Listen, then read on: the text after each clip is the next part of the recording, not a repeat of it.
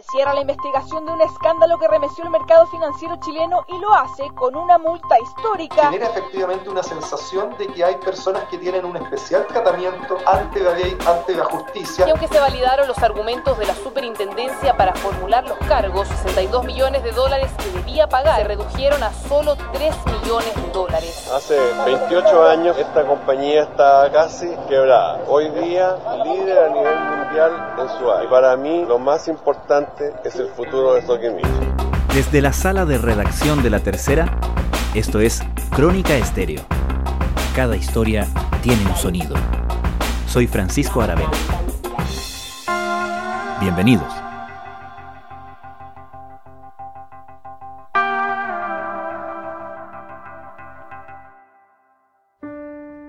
El caso Cascadas fue uno de los mayores escándalos bursátiles de la historia de Chile. Al concluir la investigación, su protagonista Julio Ponce Lerú, controlador de la empresa SQM, fue sancionado con la multa más alta de la historia cursada a una persona natural. 1.700 unidades de fomento, cerca de 70 millones de dólares en ese momento. Pero el castigo a beneficio fiscal impuesto en 2014 por la Superintendencia de Valores y Seguros nunca se concretó. Hace unos días, el 2 de octubre pasado, la Corte Suprema puso la palabra final y confirmó una rebaja sustancial. Ponce Lerú debe pagar ahora una multa de cerca de 3 millones de dólares. La utilidad fraudulenta de la operación, según la SBS, fue de 128 millones de dólares es solo el último episodio en la biografía controversial y en su mayoría de bajo perfil del empresario que dejó la presidencia de SQM tras el escándalo de las platas políticas, los millonarios pagos irregulares de la empresa a políticos de todo el espectro. Aún en control de una de las empresas más valiosas de Chile, Julio Ponce Lerú, ex yerno de Augusto Pinochet Ugarte, ha sido un protagonista de bajo perfil pero de mucho poder en la historia reciente de nuestro país. ¿Quién es Julio Ponce Lerú? ¿Qué pasó en el caso Cascadas y qué explica la millonaria rebaja de su multa?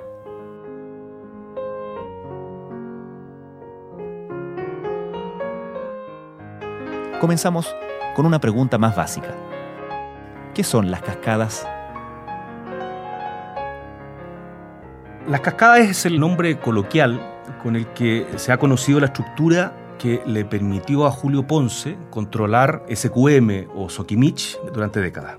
El periodista Víctor Cofré es subdirector de La Tercera y autor de la biografía Ponce Lerú, Pinochet, Las Cascadas, Las Platas Políticas, editado en 2019 por Catalonia y la Escuela de Periodismo de la Universidad Diego Portales. El nombre alude a una serie de sociedades que controlan otras sociedades y que termina en SQM. Julio Ponce controla a través de un trust que constituyó el año 94 en las Islas Vírgenes Británicas una sociedad que se llama Norte Grande. Norte Grande controla a su vez Oro Blanco. Oro Blanco controla Pampa Calichera y Pampa Calichera es la controladora final de SQM. Calichera tiene el 32% de las acciones de SQM. Entonces, esa estructura de sociedades que controlan unas a otras se ha denominado cascada. Las cascadas significa un grupo de empresas que una es dueña de la otra. La empresa número uno es dueña de la empresa número dos, la empresa número dos de la tres y así sucesivamente. Sin embargo, la estructura de las operaciones que hoy día son objeto de cuestionamiento no son tan difíciles de entender. ¿Qué es lo que te permite esa estructura? Controlar, dicho en sencillo, un activo por un valor o con una inversión mucho menor al valor de ese activo. Por ponerlo en un ejemplo, si SQM vale 100 millones de dólares, al final del día Julio Ponce lo controla con una inversión de 15 millones de dólares. Aunque Pampa Calichera tiene el 32, esa estructura de propiedad y de cascadas hacia arriba, le permite que al final él, con hoy día, con aproximadamente un 15% de la participación final, tener una influencia decisiva en, SQM. Esa estructura de cascada a principios de los 90 le permitió, según cálculos de la época, controlar SQM, que entonces se llamaba Sokimich, con un 3, un 4%. Esa estructura que ha sido prohibida en otros mercados internacionales también había operado en Chile para otro tipo de empresas, pero ya la verdad es que van retiradas, casi no existen eh, estructuras como esta, donde todas las sociedades aguas arriba de SQM, al menos las tres, Pampa Calichera, Oro Blanco y Norte Grande, son abiertas en bolsa también y participan inversionistas minoritarios e institucionales como por ejemplo las AFP.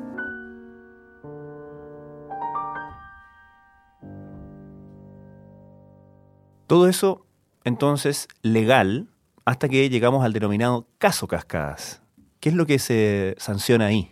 El caso Cascadas, y por eso era relevante entender la estructura de las cascadas y estas sociedades que controlan eh, en línea, en serie, el activo final, el activo subyacente que se llama, que es SQM, consiste el caso en una serie de transacciones bursátiles que se hicieron con esas sociedades, con las acciones de esas sociedades entre 2009 y 2011 esas transacciones fueron reprochadas por la Superintendencia de Valores y Seguro, que hoy día se llama Comisión para el Mercado Financiero, tras una larga investigación. Se hizo una investigación donde se indagaron más de un millón de transacciones bursátiles, donde se recurrió al conservador de bienes raíces, a escrituración de sociedades, a indagar eh, empresas que no eran abiertas en bolsa, etc. ¿Qué es lo que concluyó la SBS? Que Julio Ponce fue el, abro comillas, ideólogo y promotor de un esquema que le permitió a él, sin que fuera transparente para el mercado, comprar barato acciones de las cascadas y luego venderlas mucho más caras. Se pudo contratar la existencia de una secuencia de operaciones de compra y venta de acciones con patrones comunes, reiterados en el tiempo, con el concurso de las mismas personas, estableciéndose de esta forma la existencia de un esquema denominado la superintendencia un esquema coordinado de operaciones. Es decir, Julio Ponce compraba estas acciones a través de sociedades personales y luego las vendía esas mismas acciones a las sociedades cascada que también controlaba. El diferencial de precio de ambas transacciones es el que constituía, según la Superintendencia de Valores y Seguros, ganancias fraudulentas, que en el caso de Julio Ponce se estimaron en 128 millones de dólares. En el caso total hay inversionistas que cuestionaron estas transacciones como moneda asset management, que calculó que eran 350 millones de dólares en total, los dineros que se habían eh, obtenido de manera fraudulenta. Porque no fue solo Julio Ponce el que participó, en este caso se sancionaron a más de 10 personas naturales y jurídicas que según la superintendencia participaron, entre comillas, coludidos con Julio Ponce y sus personas cercanas. Mientras se discute la efectividad de las clases de ética empresarial, la Superintendencia de Valores y Seguros golpeó la mesa. El ente regulador formuló cargos contra Julio Ponce, controlador de SQM y otros altos ejecutivos, a cargo de las denominadas sociedades cascada de la misma empresa. La superintendencia, tras una larga investigación, cursó cargos en septiembre del 2013 y esos cargos los ratificó en septiembre del 2014 multó a Julio Ponce, Aldo Mota era el gerente general de las sociedades cascadas, Patricio Contese Fica fue gerente general de una de las empresas cascadas en alguno de los periodos en que la SBS investigó, Roberto Guzmán Lyon es otro de los multados y era asesor de Julio Ponce desde el año 87. También se multó a Alberto Leblanc por eh, transacciones que hizo con estas sociedades y a la corredora Larraín Vial y a algunos de sus ejecutivos y accionistas. Hay varias de esas multas que aún están siendo discutidas en eh, tribunales. La única que se ha fallado finalmente es la de Julio Ponce y Alberto Leblanc. Son los únicos dos casos que se han terminado de resolver eh, en relación a las multas en la Corte Suprema. A Julio Poncelero y a todos los involucrados del caso Cascada los estaban investigando por un sinnúmero de normas que se habrían vulnerado. Sin embargo, solamente una fracción de esas normas tenían una característica especial, que generaban una responsabilidad administrativa de multa y además una responsabilidad criminal. Bueno, resulta que a partir de la información que se conoce hoy día, sabemos que la multa fue aplicada precisamente por aquellas normas que generan esa doble responsabilidad. Por lo tanto, esto involucra un espaldarazo importante a la lista criminal que nosotros hemos seguido desde el año 2011. Existen muchísimos mitos o historias sobre Julio Ponce Lerú. ¿Quién es Julio Ponce Lerú? Bueno, de él escribí un libro. Que es la razón por la cual estamos hablando. sí, y durante mucho tiempo hice una inmersión bastante exhaustiva en su biografía. Julio Ponce es hijo de una familia de clase media, formada por eh, un médico, don Julio Ponce Zamora, y una enfermera, Alicia Lerú. Es el mayor de cuatro hijos Va a cumplir eh, Julio Ponce este año, en noviembre, 75 años. Además de ser hijo de, sus padres, es hijo de la educación pública, de la cual él se siente orgulloso. Él Él estudió en el Internado Nacional Barros Arana y luego en la Universidad de Chile, donde estudió ingeniería forestal. Julio Ponce se tituló el año 70 de ingeniero forestal, trabajó luego en una empresa estatal que es Inforza, luego trabajó en CMPC, en la papelera, en Nacimiento, en la región del Biobío, hasta el año 72. El año 72 se trasladó a Panamá a hacerse cargo de un aserradero. Pero su mayor eh, atributo, para fortuna o desdicha del mismo Julio Ponce es haberse casado con Verónica Pinochet, que es la tercera de los cinco hijos de Augusto Pinochet Ugarte.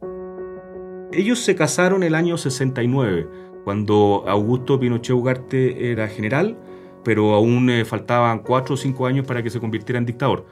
Cuando ocurre el golpe de Estado del año 73, Julio Ponce estaba en Panamá con su señora y sus primeros dos hijos.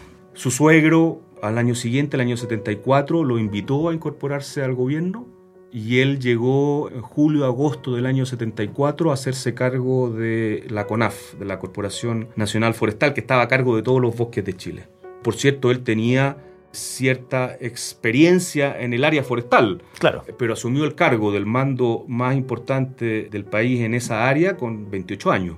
Él inició entonces el año 74 una década de cargos públicos. Estuvo, como te decía, a cargo de la CONAF durante 4 o 5 años y a fines de los años 70, en el año 80, lo nombran entonces a cargo de las empresas de Corfo. El primer cargo que asume en Corfo es gerente de empresas y más tarde asume como gerente general, que era el máximo cargo ejecutivo de Corfo.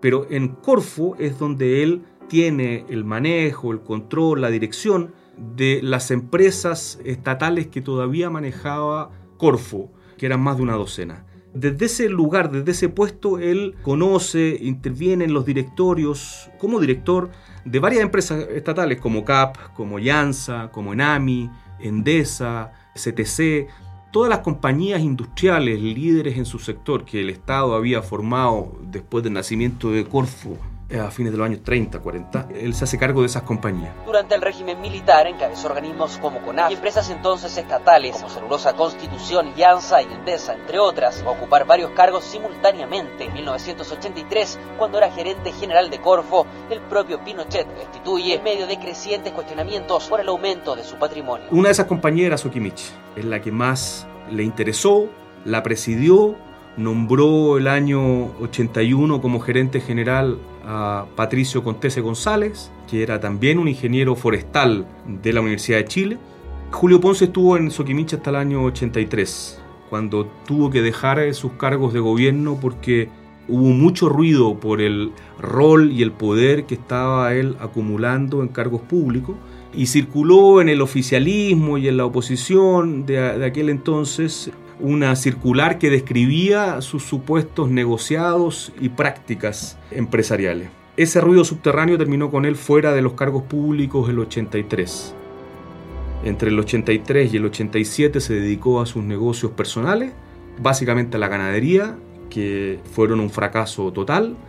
Terminó endeudado, con deudas que no pagó del todo a la misma Corfo, y el año 87 vuelve en gloria y majestad al directorio de Sokimich. Sokimich era la principal empresa salitrera de Chile, hoy día es el principal productor mundial de yodo, de fertilizantes de especialidad y está dentro de los mayores productores de litio del mundo. Su mayor activo es el salar de Atacama. Cuando él volvió a Sokimich el año 87 era una empresa que tenía un tamaño mucho menor al que tiene hoy día, evidentemente. ¿Cómo llega? ¿Por qué vuelve a Sokimich? Sokimich había comenzado, como varias otras empresas del Estado, a ser privatizada lentamente a través del capitalismo popular el año 83-84. Julio Ponce vuelve a cena directamente al directorio de Sokimich, ya privatizada. Su lazo con la salitrera se empieza a forjar. Ya como presidente del directorio instala en la vicepresidencia al también ingeniero forestal Patricio Contese. Cuando él vuelve el año 87 ya habían algunos accionistas privados relevantes. Esos accionistas privados, algunos de ellos internacionales, lo invitaron al directorio. Eso es la historia oficial. Él volvió de esa manera invitado por esos accionistas privados. La Corfo, sin embargo, seguía manteniendo una participación relevante en la empresa. Y entonces también en el directorio habían algunos militares que representaban a la dictadura de aquel entonces. Él asume la presidencia el año 87, en septiembre del 87, y en ese cargo estuvo los siguientes 28 años hasta abril de año 2015, que es cuando sale él por eh, el escándalo de las platas políticas y la presión se volvió insostenible. ¿Hasta cuándo fue yerno de Augusto Pinochet? Legalmente hasta el año 94. Esa es la fecha en la cual se produce legalmente la separación. En los hechos, lo que yo pude reconstruir es que se había separado a fines de los 80 y a principios de los años 90. ¿Y su relación con Augusto Pinochet cómo era? Muy buena. Él con eh, Verónica tuvo cuatro hijos y después de su separación siguió en contacto con eh, su suegro. Ellos se llevaban muy bien, los dos se asumían eh, de clase media, no tenían perfiles aristocráticos. Julio Ponce es un personaje que en la intimidad es muy extrovertido, es muy simpático, tiene muchas historias con las cuales entretiene a sus interlocutores, usa muchos dichos y en ese lenguaje un tanto campechano coincidía mucho con su suegro. Después de la separación con Verónica, él siguió viendo muchas veces a su suegro en eh, eventos familiares e incluso lo fue a visitar eh, a Londres cuando estuvo detenido por la violación a los derechos humanos. Una sola frase resume todo. Como empresa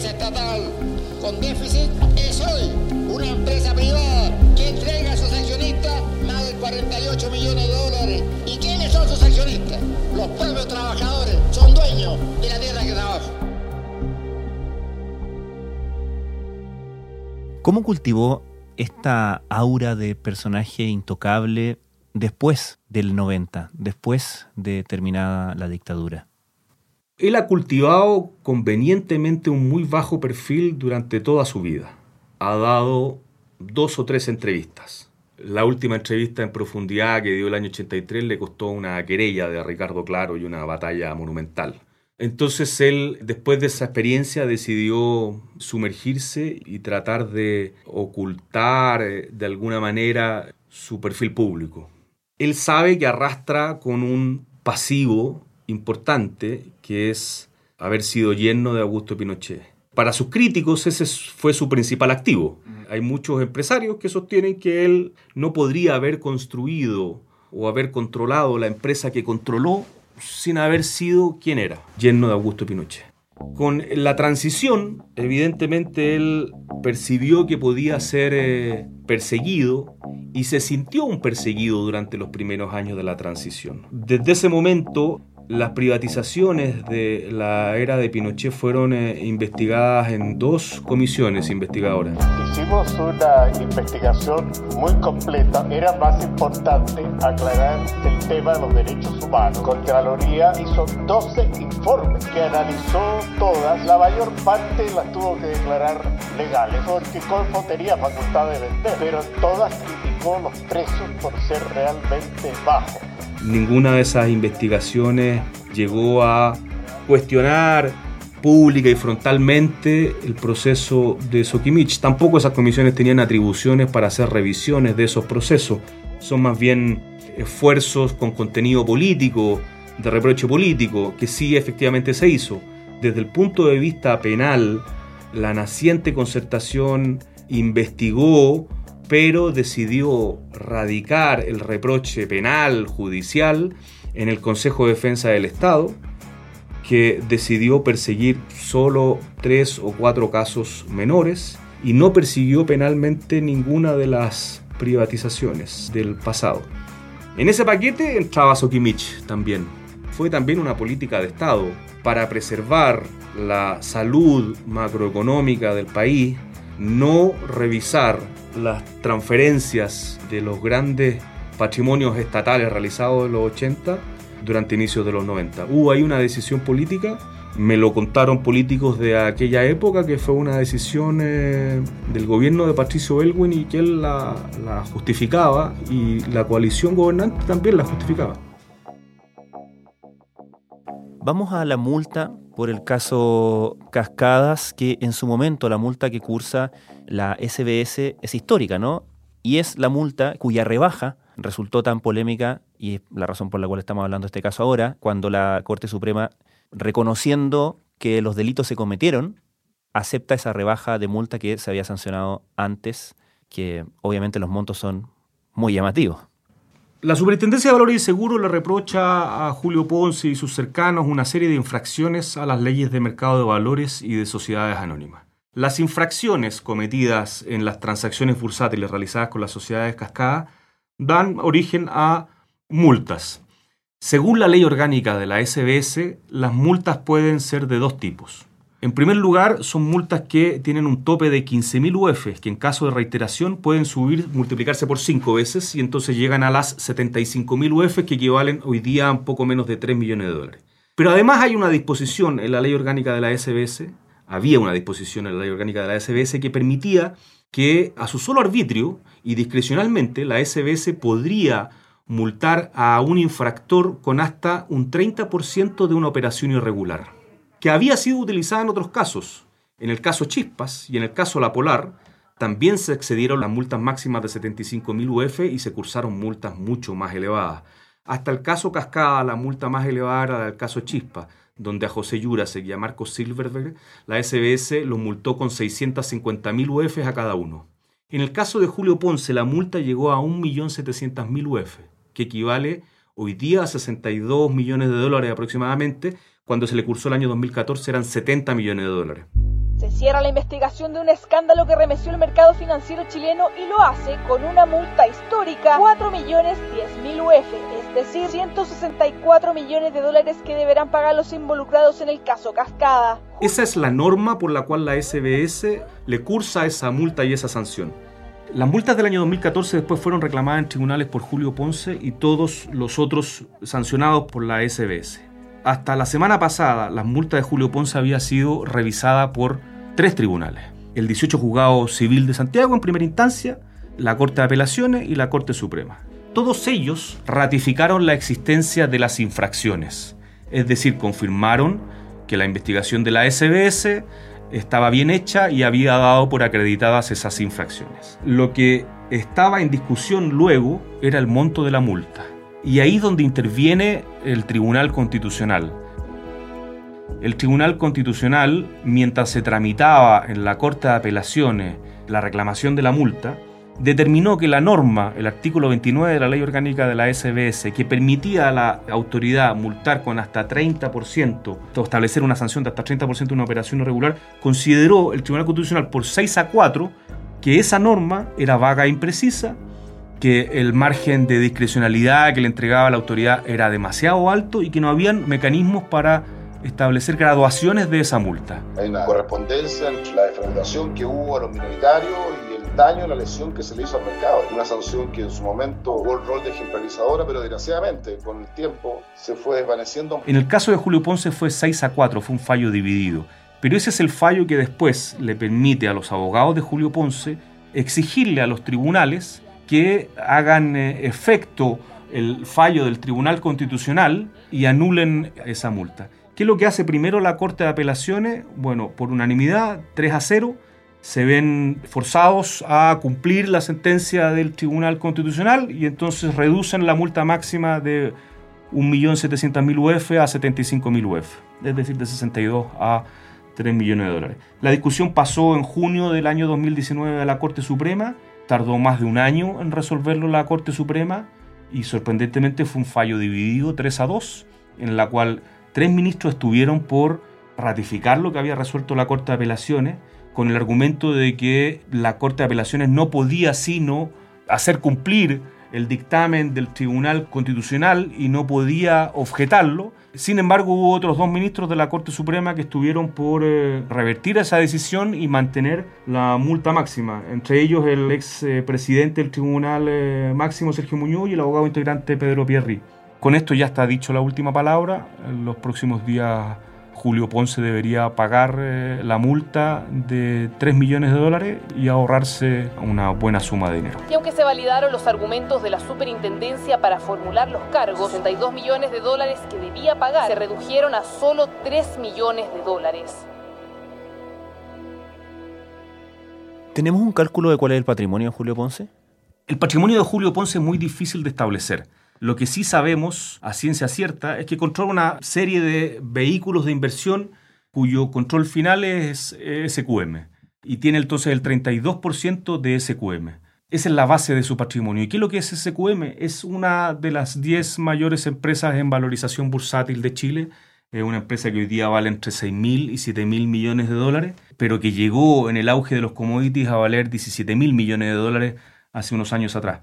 Sokimich es el mayor productor de yodo, es el mayor productor de fertilizantes de especialidad y además es uno de los mayores productores mundiales de litio, que es uno de los productos del futuro que sirve para baterías, que su demanda se ha disparado durante los últimos años y donde Chile tiene una presencia estelar. ¿Por qué tiene una presencia estelar? Por un activo que maneja Julio Ponce desde el año 94-95 y que lo tiene en arrendamiento al Estado hasta el año 2030, que es el Salar de Atacama. Algunos lo llaman oro blanco, otros hablan del metal del futuro. El litio está hoy en el centro de la polémica. Actualmente dos empresas extraen litio en Chile, SQM ex Sokimich y la Sociedad Chilena del Litio. Ese es hoy día el mayor activo de SQM, pero es un activo del Estado que le fue entregado a SQM en arriendo de largo plazo y que en varias veces de los últimos años SQM intentó comprar incluso. Las particularidades del salar de Atacama, la radiación solar, la concentración de salmuera, la altura, la cercanía a los puertos de despacho, lo convierten en un activo único a nivel mundial que le permite producir litio a muy bajo costo. Por ese activo durante años pagó un royalty relativamente bajo. Después del caso de las platas políticas durante el gobierno de Bachelet, la administración de la época de Corfo lo forzó a tener que pagar unas tasas mucho más altas. Si antes pagaba el equivalente al 8% de las rentas, ahora tiene que pagar hasta el 40% de las rentas de ese producto.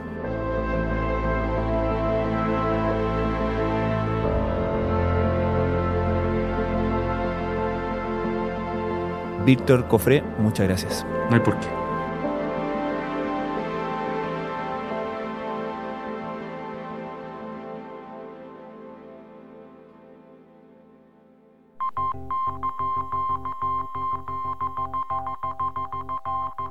Crónica Estéreo es un podcast de La Tercera. La producción es de Rodrigo Álvarez y Melisa Morales. Y la edición de quien les habla, Francisco Aravena. La postproducción de audio es de Michel Poblete.